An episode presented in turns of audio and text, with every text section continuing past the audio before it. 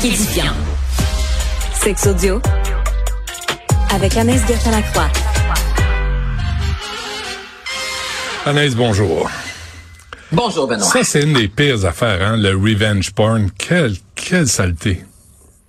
Ouais, donc pour situer les gens, revenge porn, c'est lorsqu'on publie une photo euh, d'une personne nue, exemple sur les médias sociaux, quelqu'un avec qui, exemple, on aurait eu euh, un rapport sexuel, on a, avec qui on a été en couple, et là, souvent, on peut s'envoyer quelques photos coquines. Séparation, il y a, on est frustré, on décide de mettre ça sur Internet, et on sait qu'une fois que c'est sur Internet, ben ça part plus. Ok, Mhm. Benoît, puis c'est pas la première fois qu'on s'en parle, toi et moi. Il y a eu quand même dans la dernière année deux, trois, je te dirais, étu- études, en fait, que ce soit en Amérique du Nord ou en Europe, et le constat est toujours le même. Envoyez-en plus. Écoute, honnêtement, prends une photo de toi, envoie ça par la poche, je pense que ça va être plus sécuritaire, ok? Parce que, non, non, mais c'est vrai, là, tout ce qui se passe sur le web. Non, mais puis. Mais faut que ça rentre dans l'enveloppe. Faut que ça rentre dans l'enveloppe, euh. Ben là, les, les petits tuiles. Hein? Oh, ouais.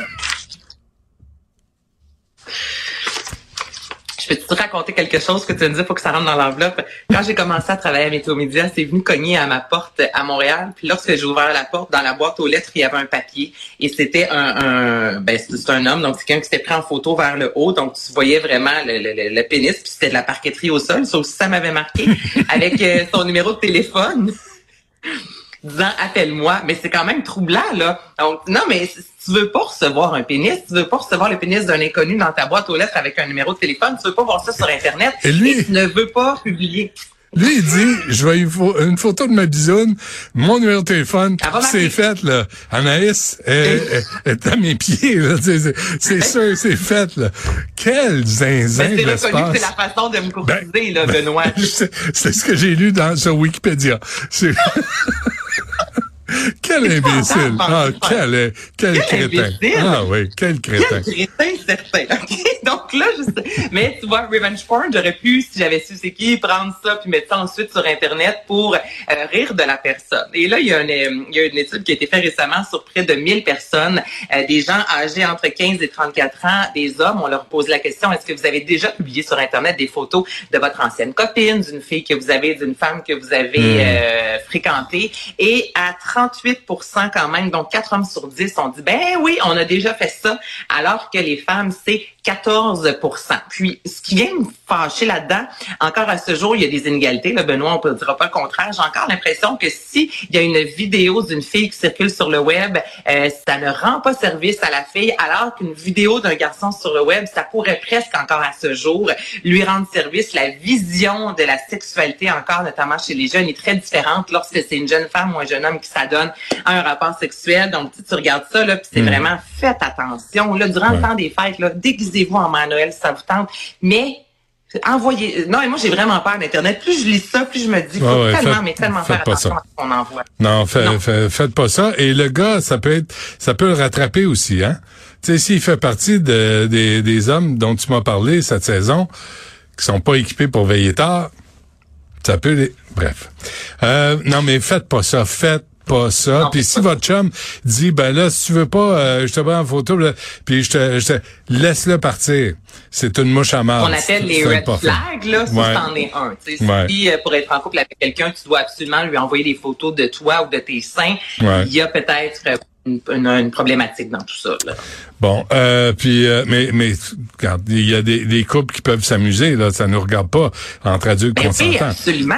Mais mais mais, Mais au moment où on se sépare, on devrait Ouais. effacer toutes ces photos-là, effacer la corbeille, enlever ça du cloud. Mais on Ouais. que ça peut toujours traîner quelque part. Donc, c'est vraiment à- c'est là, que je me dis, il y a quelques années, on dirait qu'on on connaissait pas l'ampleur, puis on savait pas à quel point c'est quasiment impossible de retirer quelque chose d'Internet. Donc, une fois que c'est mis, on, on perd le contrôle. Bon, euh, euh, grande question, au bout de combien de jours peut-on proposer une rencontre après un match sur une application?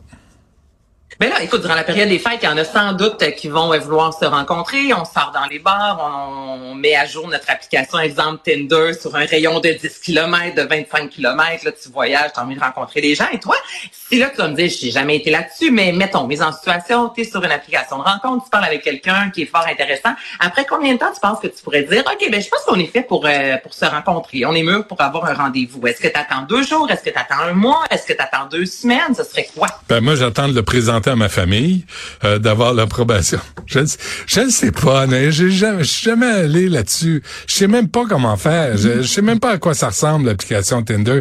Je suis un imbécile. Qu'est-ce que tu veux? Il y a rien à faire. Non, t'es pas un imbécile. T'es pas un imbécile. C'est d'une simplicité, là, je te dirais, là, très, très, c'est très simple. Ouais. C'est trois jours, ouais. Selon, là, Trois la jours? majorité des gens, après- oui, donc, on dit 62 des, des, des, euh, des- euh, consommateurs de cette... J'ai pas crié, je suis Ben. Mais trois jours, c'est pas beaucoup, trouves-tu?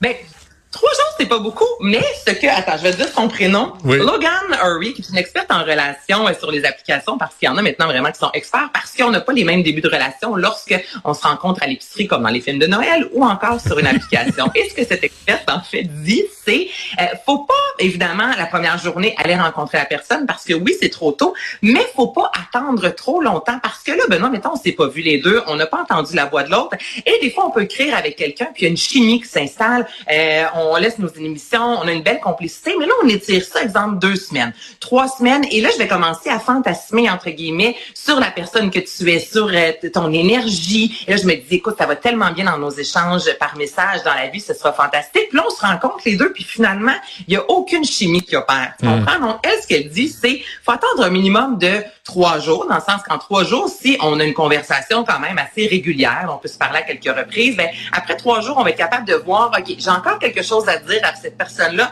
après trois jours, mais j'ai pas tout dit qui fait que lorsqu'on va se rencontrer, on n'aura pas, je, je vais pas t'avoir mis sur un piédestal. Parce qu'on sait souvent dans les relations amoureuses, il y en a qui vont, hein, il y a la réalité et il y a, euh, ce qu'on espère, puis Ouais. on est capable des fois de se faire des, euh, des, des beaux scénarios dans notre tête qui ne sont pas euh, à l'image de la réalité. Donc, un trois jours de conversation en continu, là, ce serait le Ah bon ouais. moment pour rencontrer quelqu'un. Là, il t'appelle, il dit, Allô, Anaïs, c'est moi.